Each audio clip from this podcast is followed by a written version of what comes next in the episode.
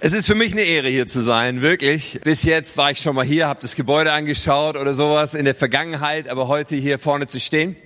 Und äh, ja, das ist eine großartige Sache. Ich komme aus Wunsdorf, das habt ihr schon gehört, es liegt bei Hannover. Ich lebe mit vier Frauen zusammen. Ich bin privilegiert, ich habe euch ein Bild mitgebracht von diesen vier Frauen. Ich weiß nicht, was der Typ auf der linken Seite soll, aber die anderen vier sind ja wirklich sowas von Hammer, oder? Hammermäßig. Ich bin ein gesegneter Mann. Schöne Grüße also von der K21 und von meiner Family.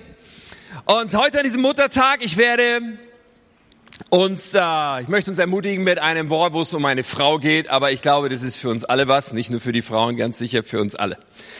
Ich möchte predigen über eine Frau aus dem Alten Testament, über ein Buch aus dem Alten Testament. Es ist das Buch Esther. Und einen kleinen Appetit haben lese ich uns schon, bevor wir beten.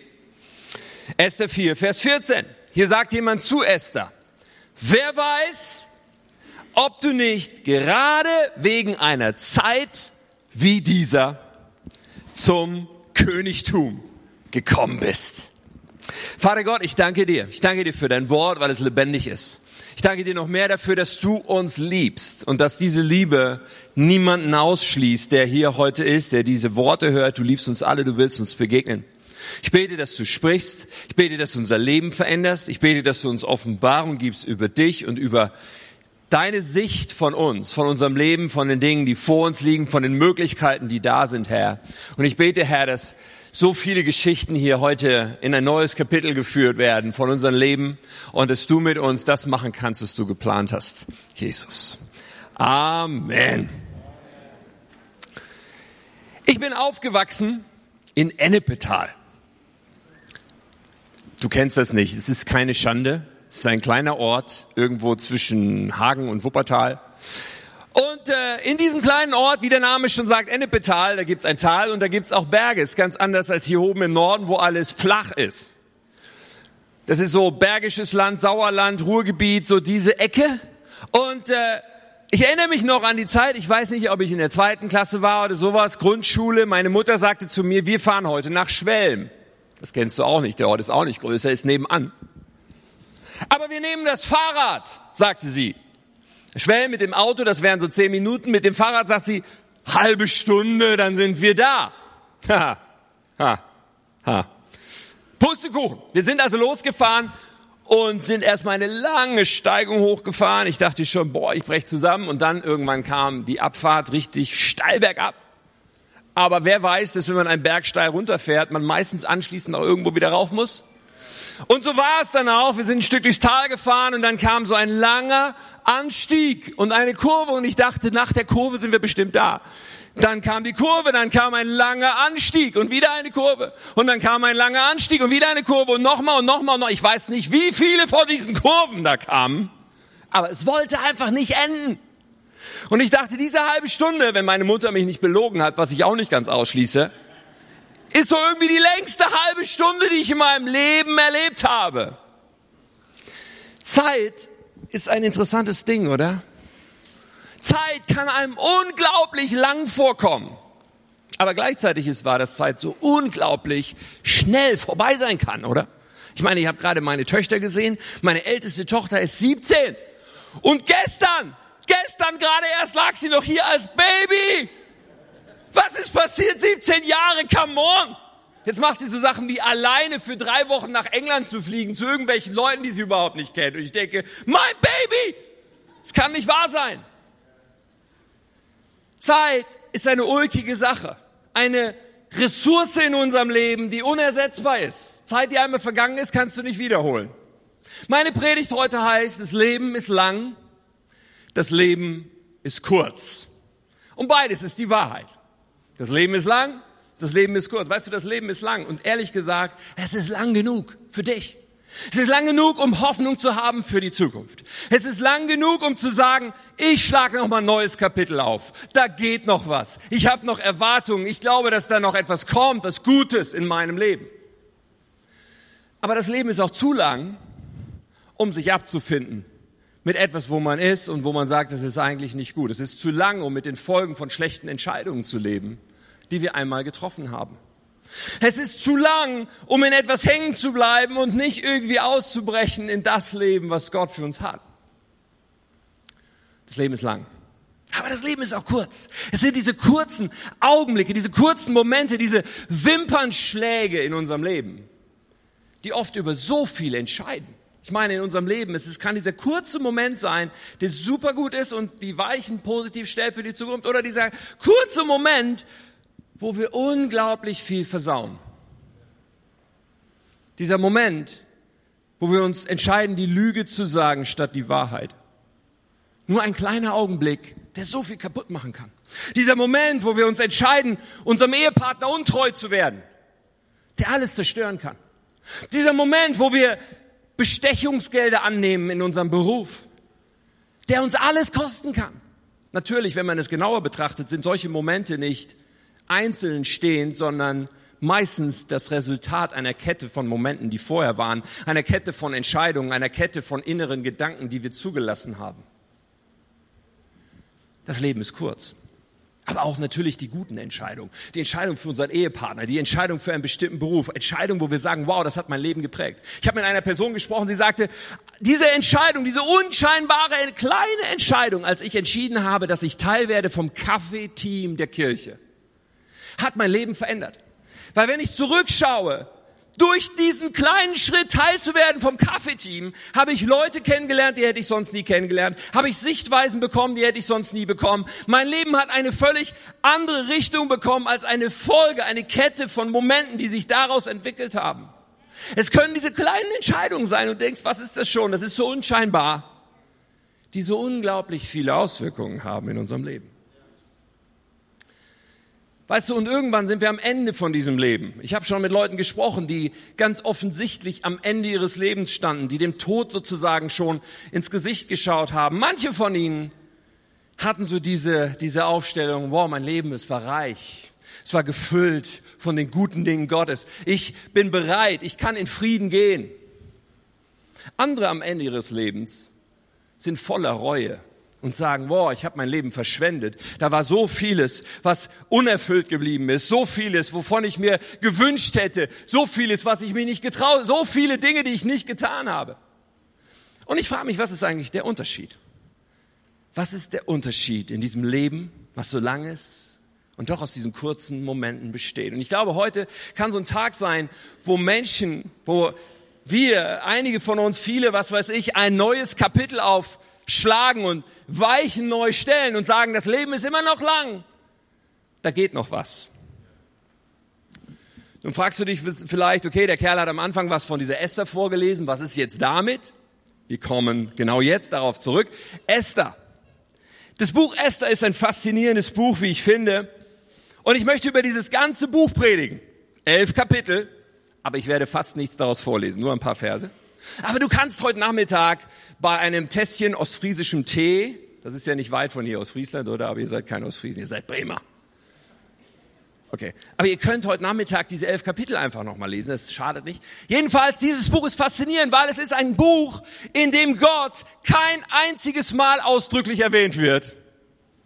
Obwohl es in der Bibel steht. Und gleichzeitig, wenn du es liest, merkst du, Gott ist der Handelnde die ganze Zeit hinter den Kulissen, sozusagen der Strippenzieher, derjenige, der so vieles von hinten beeinflusst. Das ist absolut erstaunlich. Und glaub mir, dieses Buch ist so spannend, ist besser als jede Daily Soap. Du musst einfach die Bibel lesen, mein Freund. Das ist eine super Idee. Die Geschichte von Esther, die eigentlich Hadassah hieß, sie beginnt mit einem großen Casting.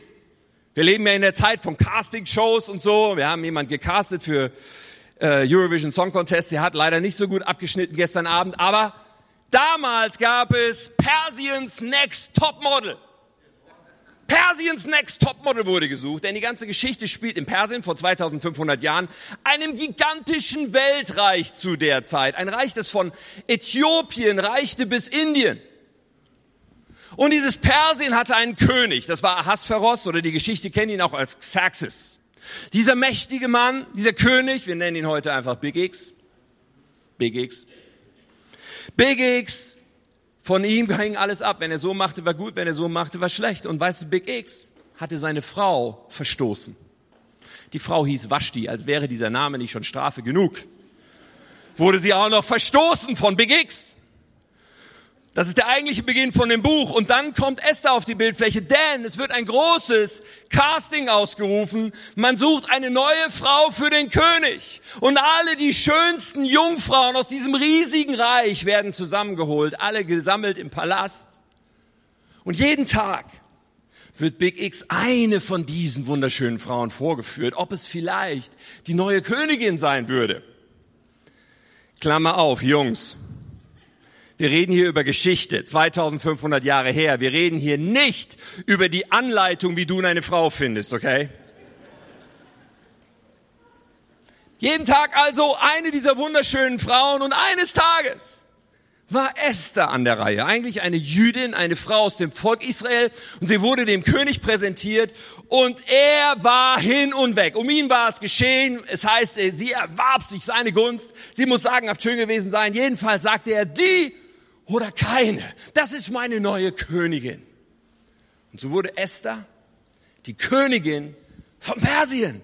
Wow, ich meine, diese Frau, wenn du dir kurz überlegst, 2500 Jahre her, Frauen waren in der Gesellschaft nicht so angesehen, hatten nicht so viele Chancen, nicht so viele Perspektiven. Sie, jetzt als Königin von diesem Weltreich, ich meine, sie hatte den Jackpot, oder? Besser konnte es nicht werden. Sie hatte nun ein Leben vor sich, was absolut perfekt war. Ein Leben in allem Reichtum, in Saus und Braus, mit Beauty und Wellness den ganzen Tag. Das Easy Life. Leben, wie es sein sollte. Leben, wie wir es uns alle erträumen. Leben, wie wir es doch alle eigentlich verdienen. Oder? Ich meine, es ist doch so, dass wir manchmal so, so Gedanken nachhängen und denken, warum ist das Leben nicht so schön wie bei meinen Instagram-Freunden? Weil die posten immer nur, wo sie im Urlaub sind und was sie gerade leckeres essen und was sie gerade irgendwie Tolles erleben. Und ich denke, ich sitze hier und sollte da sein. Was ist los? Social Media vermittelt uns den Eindruck, dass bei allen alles perfekt ist und bei allen alles wunderschön ist und dass wir doch eigentlich auch so ein Leben führen sollten. Deswegen machen wir selber unser Essen schön zurecht, was wir dann posten auf Instagram. Und selber, wenn wir diesen einen Sonnenstrahl haben und in diesem einen Liegestuhl mal sitzen, dann machen wir schnell ein Selfie, damit alle anderen auch von uns denken, wir hätten das immer. Das Easy Life. Esther hatte sie es. Sie hat es, oder? Sie hat jetzt den Jackpot. Das, was wir uns so sehr wünschen. Übrigens, darf ich mal kurz, darf ich mal kurz den Stecker ziehen bei dir? Dieses Easy Life ist eine Illusion. Wenn du irgendwie innerlich diesen Gedanken nachhängst, lass mich dir sagen, das ist Schwachsinn. Es gibt das Easy Life nämlich gar nicht. Und selbst die Leute, von denen du denkst, wenn ich nur das hätte, was sie haben, auch die haben nicht dieses easy life, ohne Schwierigkeiten, ohne Probleme, ohne Sorgen und Nöte, weil es eine Lüge ist. Niemand hat dieses Leben und niemand hat es dir versprochen. Und Gott ist auch nicht der Erfüllungsonkel für unser easy life, was wir so gerne hätten. Gott hat es dir auch nicht versprochen, dass dein Leben einfach ist und ohne Schwierigkeiten und ohne Hindernisse und ohne Probleme. Das, was Gott für uns hat.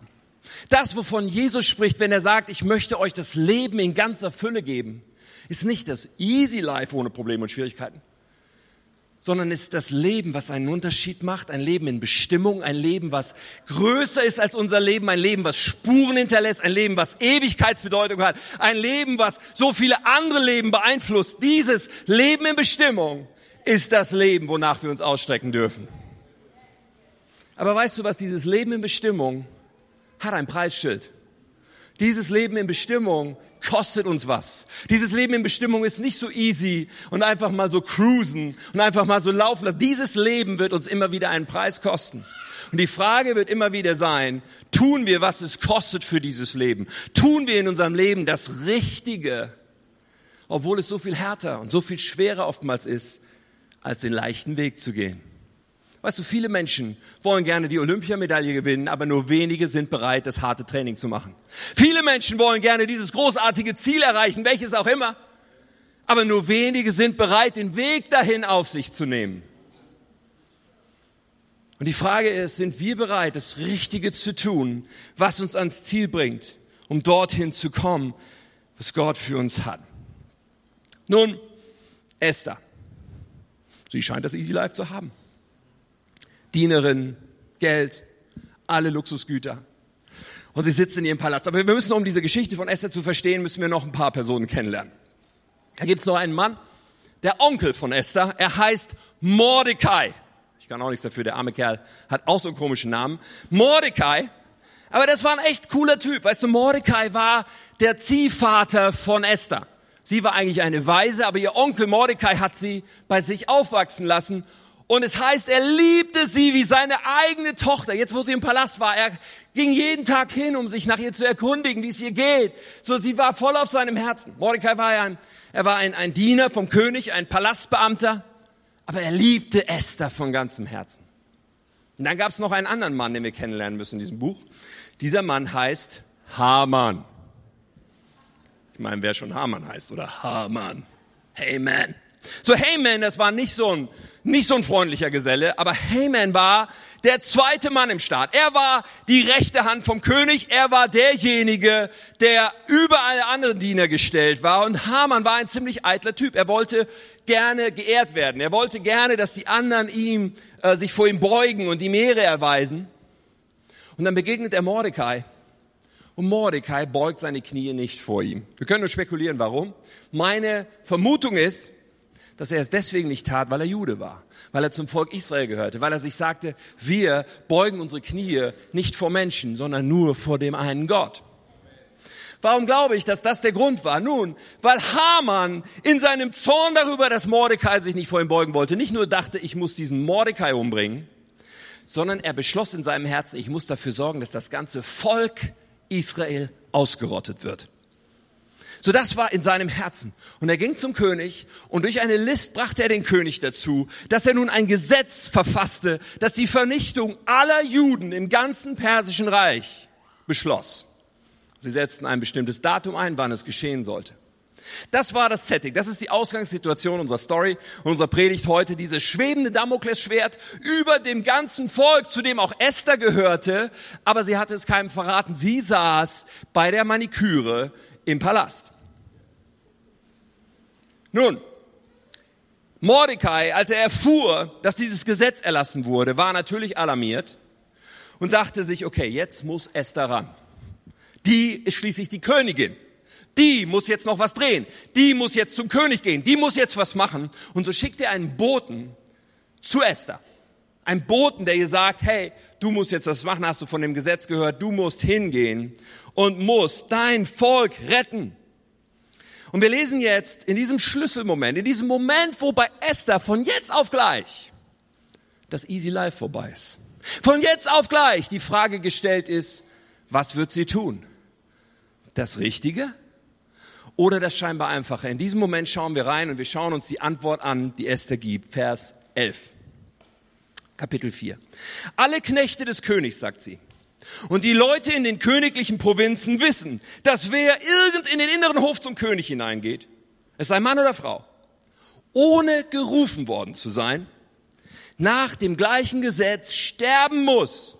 Es sei denn, dass ihm der König das goldene Zepter entgegenstreckt, damit er am Leben bleibe. Ich aber bin nun seit 30 Tagen nicht gerufen worden, dass ich zum König hineingehen sollte. So die Flitterwochen scheinen vorbei gewesen zu sein. Sie war 30 Tage nicht beim König gewesen. Jedenfalls, was sagt sie mit anderen Worten? Sie sagt, sorry, Onkel, ich kann nichts machen. Das wäre ja lebensgefährlich für mich. Das Resultat könnte sein, dass der König sein Zepter nicht mir entgegenstreckt und dann werde ich einen Kopf kürzer gemacht. Weißt du nicht, was mit Waschi passiert ist? Sie sagt nein. Sie entscheidet sich gegen das Richtige und denkt, ich kann weiter noch eine kleine Gurkenmaske hier und eine kleine Massage da kriegen. Ich kann weiter mein Easy Life leben. Irgendwie wird das schon klappen. Schade für das Volk. Aber ich bin ja hier im Palast. Und dann kommt Mordecai. Ein zweites Mal lässt er jemanden schicken. Ein zweites Mal eine Botschaft zu Esther. Und ich liebe das, diese Dynamik und dieses, dieses, was hier passiert. Ja, sie trifft die falsche Entscheidung, aber Mordecai lässt nicht locker. Und wir lesen in Vers 12. Als nun Esthers Worte dem Mordecai mitgeteilt wurden, da ließ Mordecai der Esther antworten. Denke nicht in deinem Herzen, dass du von allen Juden entkommen würdest, weil du im Haus des Königs bist. Denn wenn du jetzt schweigst, so wird von einer anderen Seite her Befreiung und Rettung für die Juden kommen. Ich liebe das, dass er sagt von einer anderen Seite her. Er sagt nicht von Gott, aber es ist so offensichtlich, was er meint. Er sagt, von einer anderen Seite wird es sowieso Rettung geben. Da gibt's gar keinen Zweifel. Aber Esther, wir reden hier über dich. Wenn du jetzt schweigst, du aber und das Haus deines Vaters werden untergehen. Und wer weiß, ob du nicht gerade wegen einer Zeit wie dieser zum Königtum gekommen ist, ob nicht gerade im Hintergrund ein viel größeres Bild ist, ein viel größerer Planablauf, den du jetzt gerade nicht sehen kannst. Und das, was Mordecai tut, ist, er nimmt Anlauf und tritt Esther vor die Kniescheibe und zwar mit Schmackes. Er tritt ihr vor die Kniescheibe, er sagt, Esther, come on, damit kommst du mir nicht durch. Und ich liebe das, weil er zur Stimme Gottes in Esthers Leben wird. Er wird das Sprachrohr Gottes für Esther. Manchmal sind Menschen das Sprachrohr für Gott. Und die Frage, die ich an uns heute habe, wenn wir diese Geschichte miteinander anschauen, die Frage, die ich an dich habe, ist, hast du mindestens einen solchen Mordecai in deinem Leben? Hast du jemanden in deinem Leben, der dir vor die Kniescheibe tritt, wenn du dabei bist, das Falsche zu tun, was dir so einfach erscheint, was aber definitiv nicht das Richtige ist? Hast du Menschen in deinem Leben, die sich auch nicht gleich abwimmeln lassen, wenn du einmal sagst, nee, mache ich nicht, sondern die wiederkommen und sagen, untersteh dich, du wirst das Richtige tun. Hast du Menschen in deinem Leben, die, weil sie dich lieben, nicht locker lassen werden? Es ist so entscheidend. Ich liebe, was in Sprüche 27, Vers 6 steht. Dort heißt es, treu gemeint sind die Schläge eines Freundes. Ist das cool? Schläge eines Freundes klingt jetzt nicht so cool. Aber glaub mir, es gibt Menschen, die dich schlagen, im Bild gesprochen, weil sie dich lieben. Und der Vers geht so weiter. Aber, wo ist es? Trügerisch sind die Küsse eines Feindes. Manche Küsse tun uns nicht gut. Manche Küsse führen uns nicht in die richtige Richtung. Manche Komplimente, manche Bestätigung ist etwas, was uns in der falschen Richtung bestätigt. Wir brauchen Menschen in unserem Leben, die uns sagen, tu das Richtige, die uns ermutigen, die uns nicht loslassen. Und ich frage dich, hast du solche Menschen in deinem Leben? Bist du in einer Kleingruppe, wo es klar ist, wir teilen unser Leben miteinander und wir gehen ans Eingemachte und wir sprechen über die Dinge? Bist du in einer Gruppe von Menschen und in einem, einer Beziehung und Freundschaft mit Menschen, wo du Erlaubnis gegeben hast. Das ist so wichtig.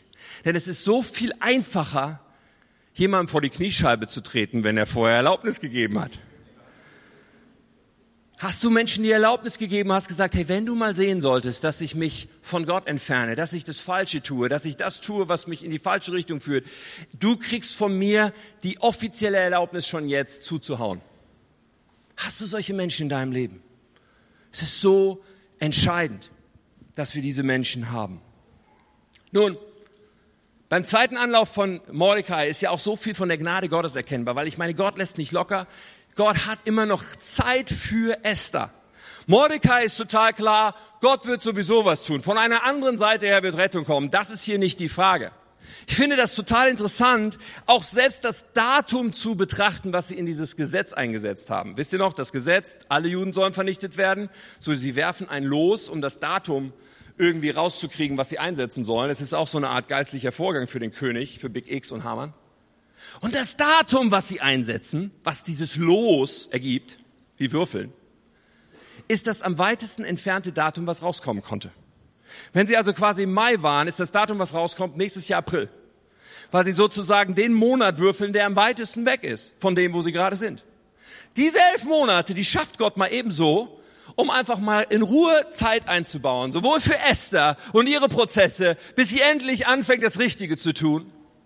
Und da wäre immer noch reichlich Zeit gewesen für Gott, von einer anderen Seite her Rettung zu bringen. Und so oft ist es so, oder? Auch als Leiter kenne ich das. Ich habe einige Menschen in meiner Church, die gerade dabei sind, das Falsche zu tun. Oder die teilweise vor längerer Zeit schon entschieden haben, das Falsche zu tun. Und mich jammert es, das zu sehen, dass jemand nicht in seiner Berufung lebt und dass jemand einfach nicht in seinem Leben vorankommt. Und ich stehe daneben und sage, so ein Mist, was ist da? Aber ich kann die Person nicht zwingen, das Richtige zu tun. Ehrlich gesagt, diese Personen hinterlassen eine große Lücke bei uns in der Church, weil sie nicht ihren Platz einnehmen, wo sie sollten und kein anderer kommt vorbei. Ich frage Gott manchmal, hey, jetzt schick doch mal jemand anders, der die Lücke füllt. Ich glaube, Gott hat noch Gnadenzeit, mit dieser Person und gibt dieser Person immer noch, immer noch eine Chance zu sagen, ich werde doch das Richtige tun.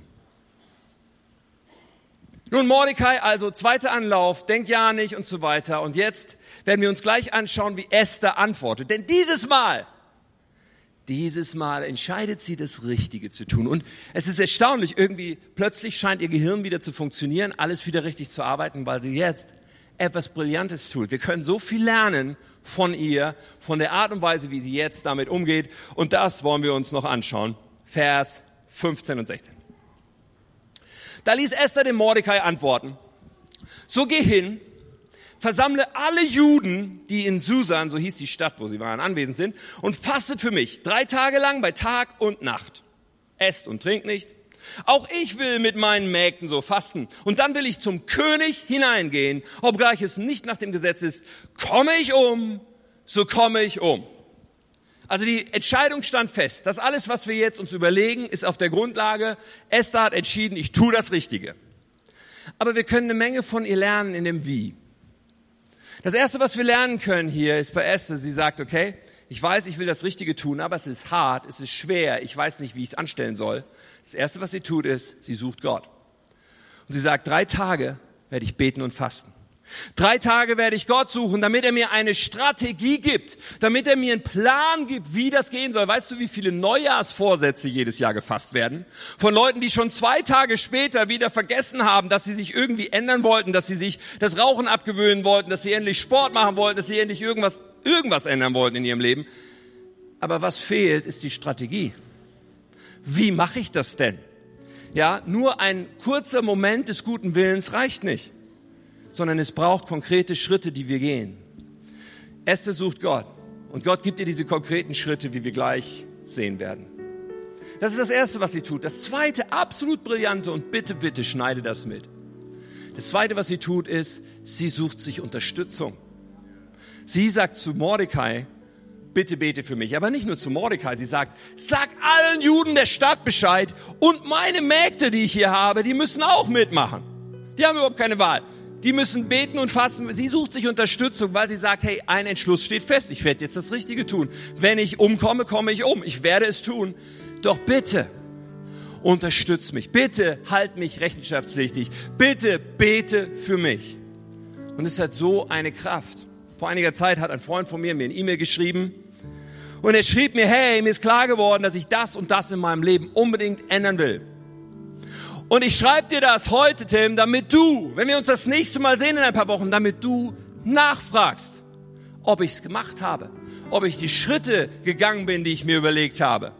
Ich denke, alles klar, super. Ein paar Wochen später treffen wir uns und ich sage, hey, Kumpel, wie sieht's aus? Hast du es umgesetzt? Und er sagt, ja, bei der einen Sache habe ich das schon voll umgesetzt, total klasse. Bei der anderen Sache muss ich noch das und das tun. Das will ich jetzt als nächstes. Bitte frag mich nochmal nach. Ein paar Wochen später hatte er auch das umgesetzt und auch heute, Monate später, lebt er in diesen Sachen auf einem Level, was er sich immer gewünscht hat.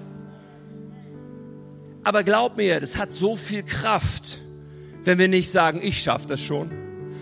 Mein Jesus und ich. Ja, das, ist, das klingt super geistlich und toll. Es hat so viel Kraft, einen anderen Menschen mit einzubeziehen und zu sagen, bitte, bete für mich, bitte erinnere mich, bitte frag nach. Ich habe das im Hinterkopf. In ein paar Wochen werde ich meinen Freund sehen. Er wird mich fragen. Und ich will nicht sagen müssen, dass ich es nicht geschafft habe. Es sucht sich Unterstützung. Etwas, was wir in unserem Leben tun sollten. Und dann, dann wird sie einfach unheimlich mutig. Das ist das Dritte, was wir lernen können. Sie setzt mutig diese Strategie um, die Gott ihr zeigt. Nun, das können wir erkennen, wenn wir die Geschichte weiterlesen, was du ja heute Nachmittag beim Tee tun wirst. Aber ich will es kurz zusammenfassen, okay? Was passiert als nächstes? Esther nun geht dann nach diesen drei Tagen des Betens, sie geht zum König. Und der König macht mit seinem Zepter so, coole Sache, so ein Zepter, oder? Jedenfalls, der König sagt, du darfst zu mir kommen, stirbst heute nicht, wunderbar, sie kommt zum König. Er sagt, Esther, mein Täubchen, wie schön, dass du da bist, was kann ich für dich tun?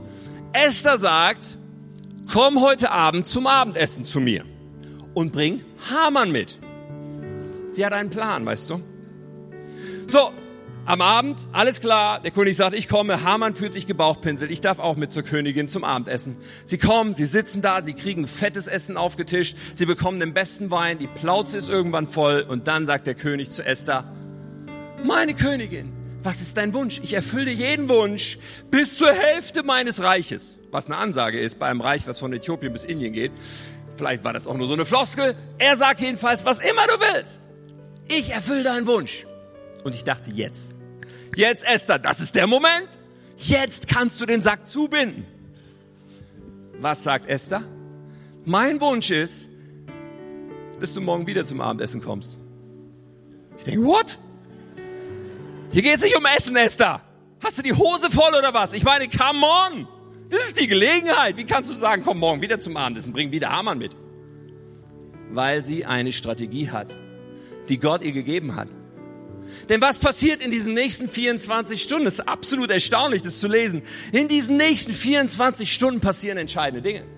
Das eine, was passiert ist, ist, dass Haman das Haus der Königin verlässt und wieder Mordecai begegnet. Mordecai grüßt ihn wieder nicht oder, oder beugt sich wieder nicht. Er kriegt wieder so eine Halsschlagader, denkt sich, der Kerl, der wird morgen sterben. Er lässt einen Galgen aufbauen und will am nächsten Tag den König fragen, dass er Mordecai dran aufknüpfen kann. Das ist das eine, was passiert. Das zweite, was passiert ist, der König liegt in seinem Bett in dieser Nacht und kann nicht schlafen. Er kann nicht schlafen. So was tut er, er lässt seine Diener kommen und sagt, Diener, lest mir aus den Geschichtsbüchern vor. Vielleicht kennst du das noch aus der Schule so, bei Geschichte konnte man immer gut schlafen. Aber er sagt, lies mir aus den Geschichtsbüchern meiner Königsherrschaft vor, so was die letzten Jahre passiert ist. Und sie lesen ihm vor und dann kommen sie zu einer Situation, wo Leute ihn umbringen wollten, den König, wo es einen Komplott gab und der König sollte eigentlich umgebracht werden. Aber es gab einen treuen Diener, der das aufdeckte, einen treuen Diener, der dafür sorgte, dass der König gerettet wurde. Ratet, wer das war? Es war Mordecai, der Onkel von Esther.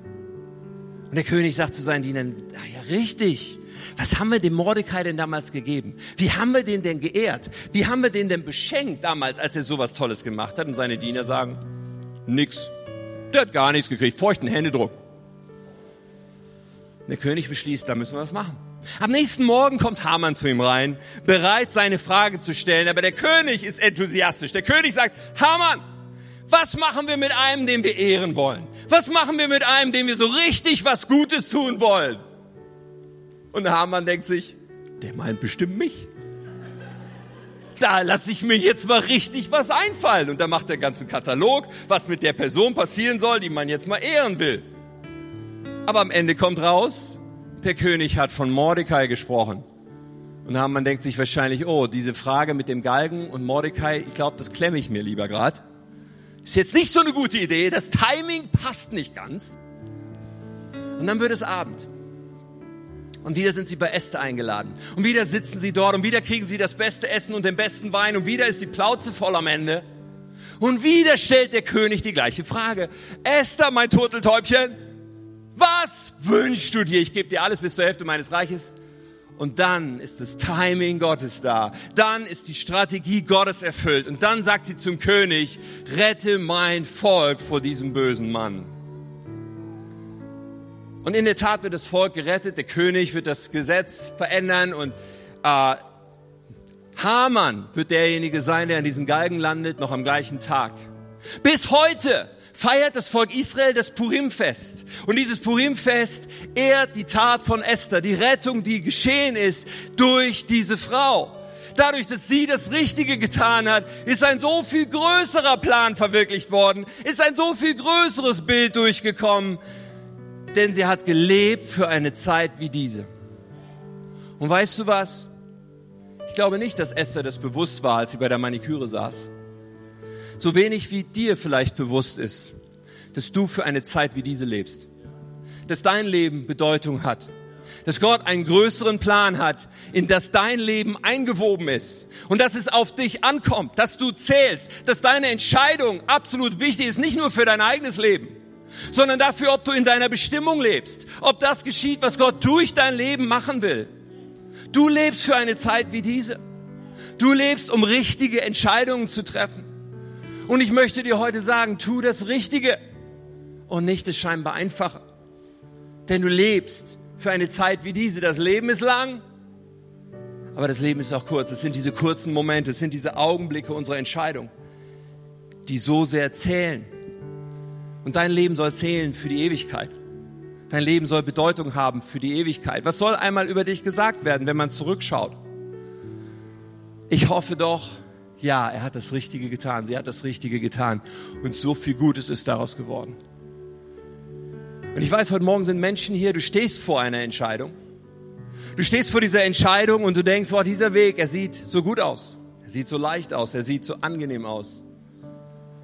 Aber du weißt auch, es ist nicht der richtige Weg. Der richtige Weg ist deutlich härter, schwieriger und steiniger. Tu das Richtige.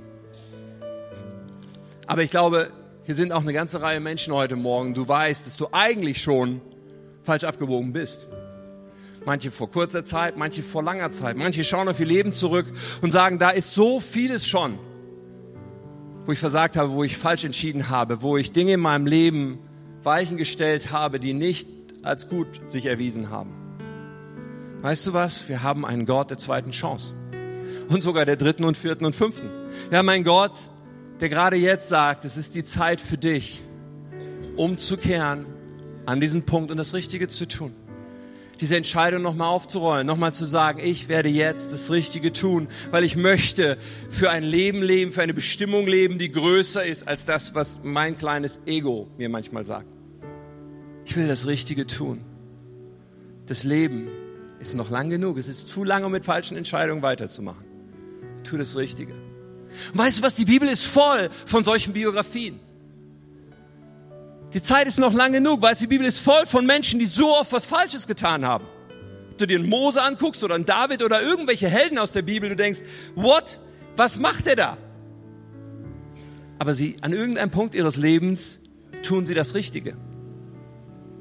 Oder eine Figur, die ich absolut abgefahren finde, ist Simson aus dem Alten Testament. Also ich meine, wer sich in der Bibel auskennt, der weiß, Simson ist so ungefähr der Typ, der zwar eine riesige Berufung von Gott hat, aber der bei jeder Gelegenheit einfach nur den größten Bullshit baut und das Falsche macht. Jedes sozusagen Fettnäpfchen, wo man reintreten kann, er mit Anlauf und beiden Beinen rein. Die ganze Zeit macht er den größten Mist. Die ganze Zeit tut er nicht das, was Gott von ihm will.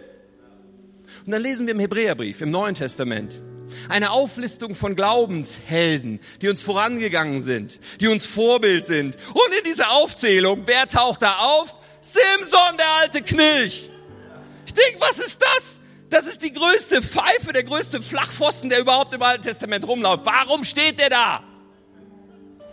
Wenn du die Geschichte von Simson anschaust, dann siehst du, wie er ganz am Ende, nach so vielen Fehlern, ganz am Ende zu Gott schreit und ihn bittet und sagt, bitte vergib mir und gib mir noch einmal die Gnade und die Kraft, dir zu dienen und das zu tun, was du willst, deinen Willen hier auszuführen. Und Gott gibt ihm diese Kraft und mit diesem letzten Akt seines Lebens erreicht er mehr als sein ganzes Leben lang.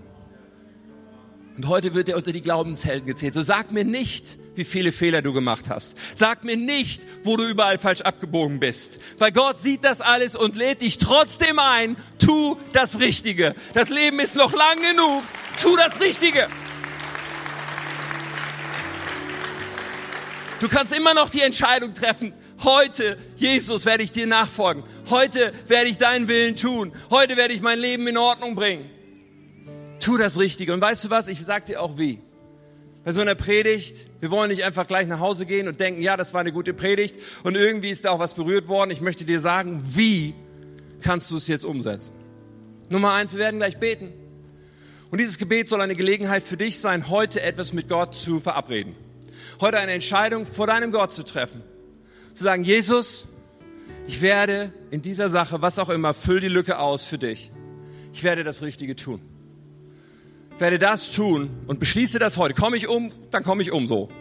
Aber ich werde das richtig tun und das mit Gott zu verabreden als ein heiliges Versprechen. Das ist Nummer eins. Nummer zwei, ganz, ganz wichtig jetzt. Nummer zwei ist, sag es jemandem und zwar noch heute. Sag jemandem, zieh jemanden ins Vertrauen, jemand, der Jesus liebt. Sag jemandem, hey, ich habe entschieden, ich werde das und das tun. Und ich möchte, dass du für mich betest. Und ich möchte, dass du nachfragst. Und ich möchte, dass du mir hier durchhilfst, weil ich will es wirklich tun. Zieh jemanden ins Vertrauen.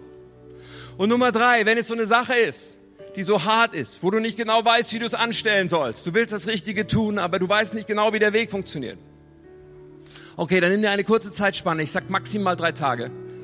Du sagst, ich werde jetzt beten, ich werde jetzt Gott suchen für seine Strategie. Weil glaub mir, wenn du das Richtige tun willst, Gott ist auf deiner Seite. Und er hat einen Weg, wo du keinen siehst. Er hat eine Möglichkeit, wo du jetzt noch nicht weißt. Und auf dieser Grundlage, dass feststeht, dass du das Richtige tun wirst, wird Gott dich an die Hand nehmen und wird dir einen Weg zeigen. Tu das Richtige. Wollen wir zusammen beten heute? Dein Leben zählt. Du lebst für eine Zeit wie diese. Es kommt auf dich an. Es kommt darauf an, dass du sagst, jawohl, Jesus, ich gehöre dir. Ich will das Richtige tun, das, was du von mir willst. Wir wollen beten zusammen.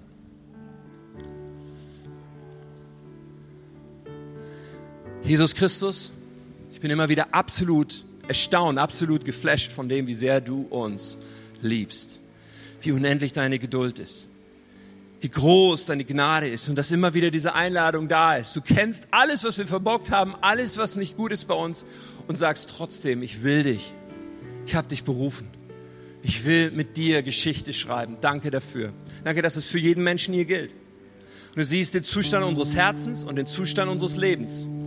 Aber deine Kraft ist größer. Deine Gnade ist größer. Deine Möglichkeiten sind stärker. Jesus, überall da, wo Menschen jetzt sagen, ich will das Richtige tun. Überall da, wo Menschen jetzt in ihrem Herzen beschließen, Jesus, ich will das tun, was du von mir willst. Und ich verspreche es dir heute in einem heiligen Versprechen. Überall da, Geist Gottes, bete ich, dass du kommst jetzt mit deiner Kraft. Du kommst mit einer übernatürlichen Hoffnung und Ermutigung, mit einem übernatürlichen Rückenwind in die Segel dieser Menschen, damit genau dein Wille in ihrem Leben durchkommt. Gott, und du hast Wege, du hast Strategien, du hast Möglichkeiten. Gott, und ich bete, dass du Bruderschaft, Geschwisterschaft, Freundschaft schenkst, die einander anfeuert, die vor die Kniescheibe tritt, wo nötig ist, Gott. Ich bete, dass du immer wieder uns mit Menschen verbindest, die uns ermutigen, das Richtige zu tun. Denn wir wollen dir nachfolgen. Wir wollen an dein Ziel kommen. Nicht an irgendein Ziel, an dein Ziel. Nicht alle Wege führen nach Rom, aber der eine Weg schon. Den wollen wir wählen, Herr. Wir wollen dein Ziel erreichen mit unserem Leben. Danke, Jesus. Danke, Jesus. Wenn wir noch in diesem Gebetsmoment sind und die Augen einfach noch geschlossen bleiben, ich lade dich einfach ein, die Augen nochmal zuzumachen. Ich möchte mich noch eine Frage stellen. Die Frage lautet, kennst du Jesus? Du bist in einem Gottesdienst und vielleicht stellst du heute fest, ich habe gar nicht diese persönliche Beziehung zu Jesus, dieses Vertrauen mit meinem ganzen Leben in ihn gesetzt. Vielleicht hat dich jemand eingeladen, vielleicht warst du auch schon einige Male hier, aber du merkst heute, ich möchte diesen Jesus in mein Leben einladen. Ich möchte, dass mein Leben von ihm geprägt ist, von ihm geleitet wird. Weißt du was? Gott liebt dich. Aber zur Liebe gehört immer eine freie Entscheidung und genau die gibt Gott dir. Du kannst dich frei entscheiden, ob du ihm dein Leben anvertraust. Ich möchte dir heute Starthilfe geben. Ich möchte heute von hier vorne mit den Menschen beten, die sagen, ich möchte, dass Jesus mein Leben gehört. Ich möchte ihn heute mein Leben anvertrauen. Wenn du das bist, werde ich in einem Augenblick dich bitten, kurz deine Hand zu heben, so Gott entgegenzustrecken und zu sagen, hier bin ich. Die ersten Hände gehen schon hoch. Dankeschön. Ich wollte gleich fragen, macht nichts? Super. Wenn du hier bist und sagst, ich möchte Gott mein Leben geben, ich möchte wissen, dass ich ein Kind Gottes bin, ich möchte ihm mein Leben anvertrauen. Dankeschön, Dankeschön, Dankeschön. Dann heb mal kurz deine Hand und dann werden wir gleich beten. Ich werde von hier vorne beten mit all den Personen, die sich melden. Gib dieses Zeichen an Gott. Dankeschön. Und drück heute aus, Jesus, dir soll mein Leben gehören und niemandem sonst. Du sollst mein Herr sein. Du sollst mein Retter sein. Dir will ich folgen. Ist da noch jemand heute Morgen? Von links nach rechts, von auf der Empore bis hier unten. Dankeschön, Dankeschön. Wer ist noch hier, der sagt, ich möchte Jesus in mein Leben einladen? Ich möchte ihm gehören. Ich will heute sicher sein, dass ich in seiner Hand bin. In Ewigkeit. Darfst du dich noch melden? Wir werden es so machen, ich werde ein Gebet formulieren und wenn du dich gemeldet hast, sogar wenn du dich nicht getraut hast, leide diese Worte. Mach es zu deinem Herzensgebet und all diejenigen, die sagen, ich gehöre schon zu Jesus, lass uns einfach mitbeten, solidarisch mit den anderen. So, ich formuliere das Gebet und wir alle gemeinsam beten es nach. Lass uns beten. Lieber Jesus, ich komme jetzt zu dir, weil ich dir mein Leben anvertrauen will. sei du mein Herr und mein Retter. Bitte vergib mir meine Schuld. Räum alles weg, was mich von Gott trennt. Und mach mich zu einem Kind Gottes. Gib mir deinen Heiligen Geist. Danke, dass du mich so sehr liebst. Danke, dass du mich jetzt angenommen hast als dein Kind. Und danke, dass du mein Leben jetzt in deiner Hand hältst. Dir will ich folgen, von jetzt und für immer. Amen. Hey, lass uns mal einen Riesenapplaus geben, weil die Engel im Himmel, der ganze Himmel tobt vor Freude über Menschen, die diesen Schritt gehen. Gott segne euch.